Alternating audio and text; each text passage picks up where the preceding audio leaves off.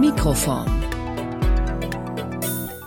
Enzyklopädie der kleinen Formen Das Fundstück, das ich mitgebracht habe, stammt aus dem Deutschen Tagebucharchiv Emmendingen. Zwei stattliche Lederbände, auf den Buchdeckel von Band 1 ist in goldenen Buchstaben Tagebuch geprägt, Band 2 ähnelt einer verschließbaren Geldbörse. Öffnet man das erste Buch, stellt sich uns die Autorin Millie Clara Toni Hake, geboren am 30. Juni 1900, schon auf der ersten Seite persönlich vor. Hier hat sie ihre Erlebnisse und Gedanken vom 18. Juni bis zum 25. September 1914 notiert. Ich blättere durch das Tagebuch. Die Einträge sind in deutscher Kurrentschrift säuberlich verfasst, unterbrochen von einer kleinen Fotografie der Autorin und eingeklebten Blumen. Hamm, den 18. Juni 1914. Dieses Tagebuch schenkte mir Tante Resi. Sie hat als Kind schon selbst hereingeschrieben, die Blätter aber rausgerissen. Nun ist es in meinen Besitz übergegangen. Tagebuch ist eigentlich keine richtige Bezeichnung, denn jeden Tag zu schreiben ist die reine Unmöglichkeit. Heute habe ich eigentlich keine Zeit, denn mein Garten sieht aus wie Sodom und Gomorra. Ob die Namen richtig geschrieben sind, weiß ich nicht. Ich schreibe nur, weil ich mir mein Knie umgedreht hatte. Die Materialität des Tagebuchs von Millie Hake entspricht gängigen Vorstellungen dieser kleinen Form, und auch der erste Eintrag verfährt typisch. Die Vorstellung der Autorin ist verbunden mit einer Reflexion über das Schreiben, gewissermaßen einer Aneignung dieser Kulturtechnik. Fast täglich schreibt die 14-Jährige auf den folgenden Seiten das Erlebte auf. Sie freut sich, dass die Schule ausfällt und notiert Gedanken, die sie wohl niemandem in ihrem Umfeld mitteilen kann. Samstag, den 20. Juni 1914. Ich bin gezwungen, einiges in Geheimschrift zu schreiben, denn ich kann mein Tagebuch weder abschließen noch unter Verschluss aufbewahren. Nun aber weiter im Text. Am Ende des Tagebuchs entschlüsselt sie diese Geheimschrift und die Leserinnen, an die sie wohl von Anfang an gedacht hat, können von den ganz und gar nicht standesgemäßen Schwärmereien für den Mathematiklehrer erfahren. Zwischen Beginn und Ende dieses Tagebuchs liegt der Sommer 1914. Das vermeintliche Pubertätstagebuch wird Teil der Geschichte des bis dato größten Krieges. Sonntag, den 2. August 1914. Das ist ein Tag, an den noch viele ihr Leben lang denken werden. Erster Mobilmachungstag. Was es heißt, es wird mobil gemacht, das erfahre ich erst jetzt. Oh, wie viele Szenen herzzerreißenden Jammers geschehen in diesen Tagen. Hier muss ein Vater, dort ein Sohn oder Bruder hinaus ins Feld. Auch Onkel Hilmar muss mit und er muss Tante Erna und seinen kleinen Jochen Hilmar zurücklassen. Millie Hake schreibt nun immer weniger über den Schulausfall auch die Schwärmereien für den Mathematiklehrer lassen nach. Stattdessen wird Tag für Tag der Krieg dokumentiert. Das Tagebuch steht in enger Beziehung zum aktuellen Geschehen und bei zu viel Abschweifung geht die Autorin streng mit sich ins Gericht. Freitag, den 9. November 1914. In dieser großen Zeit soll man nicht immer an sich und seine Angelegenheiten denken. Statt der eingeklebten Blumen wandern zunehmend Relikte des Krieges in ihr Album. Abschriften der Feldpostkarten des Bruders, Bilanzen über gefallene Soldaten und die Skizze eines Tannenzweigs versehen mit dem Eisernen Kreuz. Das Mädchentagebuch wird zum Kriegstagebuch und genau aus diesem Grund ist es für mich ein relevantes Untersuchungsobjekt. Es changiert zwischen persönlichen Reflexionen, albernen Backfischscherzen und einer Zeitgeschichte des Ersten Weltkriegs an der sogenannten Heimatfront im Kleinen. Etymologie Tagebuch, so steht es in Grimms Wörterbuch, leitet sich vom französischen Wort Journal ab. Und auch in weiteren europäischen Sprachen ist die Beziehung zum Tag wortgebend, etwa Diary im Englischen oder Dziennik im Polnischen. Ursprünglich wurde damit ein Buch bezeichnet, in dem, so die Grimms, die laufenden Geschäfte der Zeit nachgeordnet eingetragen werden. Neben dem kaufmännischen Ursprung wird noch das Merkbuch angeführt, darinnen verzeichnet wird, was täglich geschieht. Wir haben es also mit einer Minimaldefinition des Tagebuchs zu tun, die die Verwaltung von Zeit und Erlebtem umfasst und damit denkbar viele Textformen einschließt. Interessant ist die starke Prägung und damit auch inhaltliche Verschiebung durch das Journal Intime im Frankreich des 19. Jahrhunderts, in dem die Auseinandersetzung mit dem Ich an die Stelle des Verwaltens und Bilanzierens tritt und die, so meine These, auch heute die Vorstellung sehr vieler Menschen von Tagebüchern prägt. Forschung Ein Sammelband aus dem Jahr 1999 mit dem Titel Diaries and Margins hat die Auseinandersetzung mit Tagebüchern auf den Gegensatz Disciplinary Marginality versus Cultural Centrality gebracht. Fast jede oder jeder schreibt ein Tagebuch, aber nur sehr wenig Forschung setzt sich mit dieser kulturellen Praxis auseinander. Die wissenschaftliche Untersuchung von Tagebüchern hat tatsächlich erst relativ spät eingesetzt und verschiedene Disziplinen durchwandert. Dabei haben sich sowohl Fragestellungen als auch das befragte Material stark verschoben.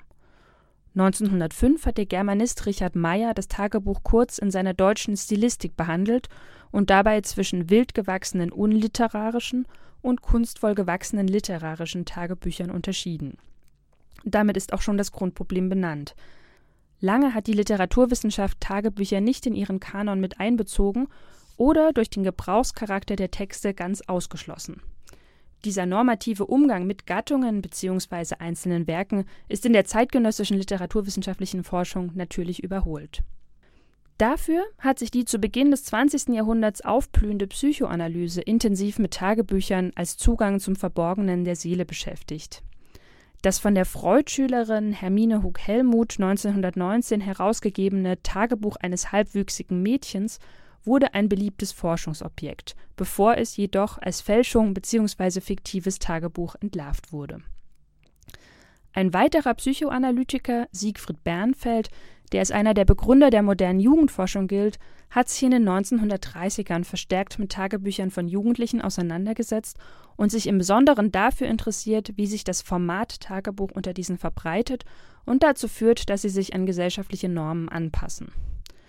Dazu führt laut Bernfeld zum einen die starke Präsenz des Tagebuchs in der Schule, etwa das eigene Schreiben von Ferientagebüchern oder einfach das Verfassen von täglichen Notizen.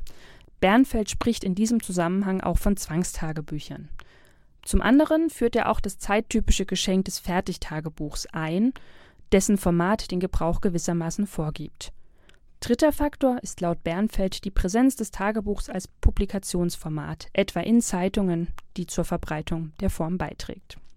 Die bislang umfangreichste Monographie in der Tagebuchforschung ist Gustav René Hockes Arbeit Europäische Tagebücher aus vier Jahrhunderten von 1963, in der er zahlreiche Tagebücher hinsichtlich ihrer Motive untersucht. Der Schwerpunkt liegt aber auch hier auf Tagebüchern von männlichen Schriftstellern und höheren Politikern. Den bisher genannten Forschungsarbeiten ist gemein, dass sie das Tagebuch in eine Geschichte der europäischen Subjektivität einschreiben und es ganz wesentlich über die Ich-Form definieren. Immer wieder wird das Tagebuch dabei als unmittelbarer Zugang zur Seele, zum Ich oder zur Aufschreibesituation beschrieben. Dabei wird aber, so nicht nur meine Beobachtung, die ganz eigene Medialität des Tagebuchschreibens übersehen. Neuere Forschungsarbeiten verschieben den Fokus und heben stattdessen, ganz der Etymologie des Tagebuchs entsprechend, dessen Tagesform als wesentliches Charakteristikum hervor. Texte, die den Tag als Grundeinheit ihrer Struktur vorweisen, können damit potenziell Tagebücher sein. Im Kontext des Graduiertenkollegs Literatur und Wissensgeschichte kleiner Form ist das natürlich sehr fruchtbar, weil so die kleine Form im Tagebuch selbst sowie ihre Serialisierung bzw. Sammlung in den Blick gerät. Mich interessiert daran anschließend vor allem die praxeologische Perspektive, wie sie etwa der französische Tagebuchforscher Philippe Lejeune vertritt. Das heißt, ich schaue mir Gebrauchs- und Schreibpraktiken des Tagebuchs genauer an. Das Tagebuch von Millie Hake wirft unter dieser Forschungsperspektive Fragen der Einbindung in den Familienkontext auf oder nach der Vorbereitung für eine spätere Veröffentlichung, denn sie erstellte am Ende der Tagebuchbände Register und entschlüsselte ihre eigene Geheimschrift. Schließlich interessiert mich auch, warum sie mit Kriegsbeginn Persönliches fast vollkommen aus dem Tagebuch verbannt, um stattdessen eine kleine Zeitgeschichte zu verfassen. Durch die praxeologische Perspektive verändert sich auch das befragte Material. Mittlerweile werden eben nicht mehr nur Schriftstellertagebücher untersucht, sondern zunehmend auch unveröffentlichte Tagebücher von Autorinnen und Kindern. Sicher hat auch die Etablierung von Tagebucharchiven, die Dokumente unbekannter Schreiberlinge sammeln, diese Forschungsrichtung beflügelt. Das Deutsche Tagebucharchiv befindet sich in Emmendingen. Eine ähnliche Institution gibt es im französischen Amberieux en Bugey und sehr bekannt, gewissermaßen auch Vorbildinstitution für das deutsche und französische Archiv ist das italienische Tagebucharchiv in Pieve Santo Stefano in der Toskana. Und so interessiert sich mittlerweile im Besonderen auch die Geschichtswissenschaft für die Tagebücher als Quellen, um gegen Großerzählungen anzuschreiben und Handlungsperspektiven von Menschen zu rekonstruieren, die in offiziellen Dokumenten nicht vorkommen. Wahlverwandtschaften das Tagebuch hat viele Verwandte und sucht sich immer neue. Ich kann hier daher nur ein paar herausgreifen. In der älteren literaturwissenschaftlichen Forschung wird das Tagebuch häufig in einem Atemzug mit der Autobiografie genannt. Es ist eine Vorstufe oder die lebenslang geführte Grundlage, die beim Verfassen der Autobiografie herangezogen wird. Dies ist jedoch keinesfalls die einzige Verwandtschaft und vielleicht auch gar nicht die naheliegendste, auch wenn viele Tagebücher natürlich gelesen, überarbeitet und abgeschrieben werden. Wahlverwandtschaften ergeben sich auch aus sehr verschiedenen Aneignungen und Gebrauchskontexten, und besonders deutlich werden sie, wenn man sich Materialität und Formate von unveröffentlichten Tagebüchern genauer anschaut. Gerade Tagebücher, die unterwegs verfasst werden, also zum Beispiel auf Reisen oder im Krieg, ähneln in vielerlei Hinsicht Notizbüchern oder auch kleinen Sammelalben. Sie nehmen ganz unterschiedliche Notizen und Gedanken auf, oft auch Materialien, die nicht textueller Art sind, Fotos, Blumen oder Andenken. Man findet also nicht wenige Tagebücher, die alle möglichen Notizen enthalten, die nicht mit einem Tag in Verbindung stehen, sondern stärker systematisiert verwaltet werden, etwa in Form von Listen. Der Blick auf die Tagesform lässt auch die Wahlverwandtschaft zum Kalender hervortreten, das heißt das Schreiben in Vorlagen, die die Tagestaktung vorgeben.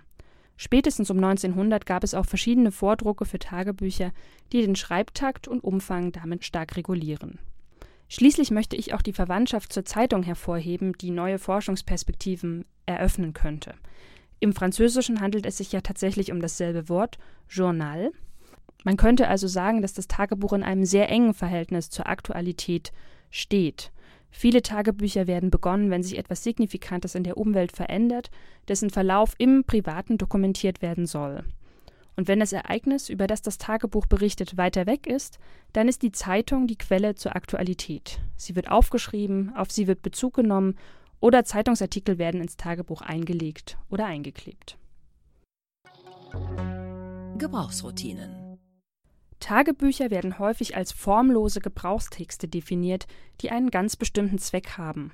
Man schreibt, um sich später zu erinnern, um sich die Zeit zu vertreiben oder um etwas aus dem Alltag herauszuheben. Der Sitz der Tagebücher ist also im Leben, wobei ich keine direkte Parallelführung zwischen Leben und Tagebuchpraxis suggerieren möchte. Häufig wird in Lebensphasen, in denen sich viel verändert, wenig geschrieben. Wenn hingegen scheinbar wenig passiert, dann ist Zeit zum Schreiben des Tagebuchs da. Ich würde zwischen lebenslangen und temporären Tagebüchern unterscheiden, wobei natürlich Mischformen und Übergänge möglich sind. Millie Hakes Tagebuch ist zunächst recht typisch für das Tagebuch eines bürgerlichen Mädchens um 1900, wird dann jedoch von ihr in ein Kriegstagebuch umdefiniert. Lebenslange Tagebücher richten den Blick eher auf den Alltag und dokumentieren diesen relativ regelmäßig. Temporäre Tagebücher werden aus einem besonderen Anlass begonnen, beispielsweise einer Reise oder dem Krieg, und damit auf ein bestimmtes Ziel hingeschrieben, das jedoch nicht immer erreicht werden muss. So stellt sich auch für Millie Hake nach einem Jahr Krieg die Frage, ob dieser nicht längst zum Alltag geworden ist und der Modus des stetig Neuen überholt ist. Braucht sie in dieser Situation noch ein Kriegstagebuch? Vielleicht nicht, Jedenfalls endet das zweite Album am 1. Juni 1915 mit einer überaus dramatischen Verabschiedung. Doch nun leb wohl, mein liebes, liebes Buch, was du mir bist, habe ich schon einmal geschrieben. Du treuer, lieber Freund, du Spiegel meiner Seele. Ich danke dir unendlich viel, denn du halfst mir Freud und Leid tragen. Leb wohl. Mikroform. Der Podcast des Graduiertenkollegs. Literatur und Wissensgeschichte kleiner Formen.